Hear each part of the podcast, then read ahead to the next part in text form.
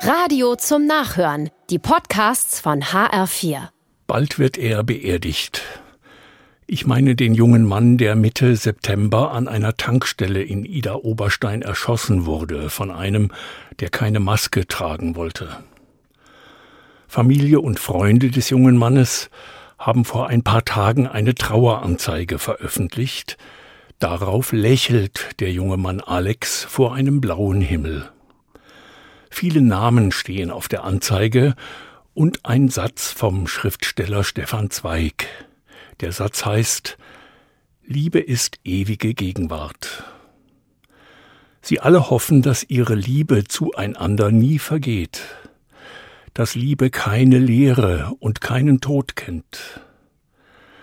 Die Familie will nicht zornig sein. Sie halten sich fest an etwas anderem. Liebe ist ewige Gegenwart. Das berührt mich. Und ich hoffe, dass uns allen auch etwas Lächeln bleibt im Angesicht des Todes, selbst wenn es schmerzt oder wir viel weinen. Mancher kleine Moment könnte ja möglich sein. Das hat auch einen Grund.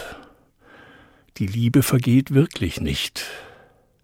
Wer in der Liebe bleibt, bleibt in Gott. Auch ein schöner Satz aus der Bibel.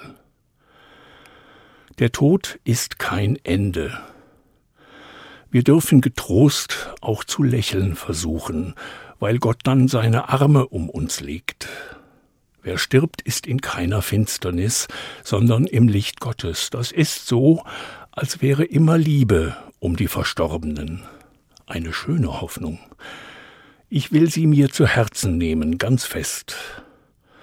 Und vom jungen Alex und seinen Freunden lernen.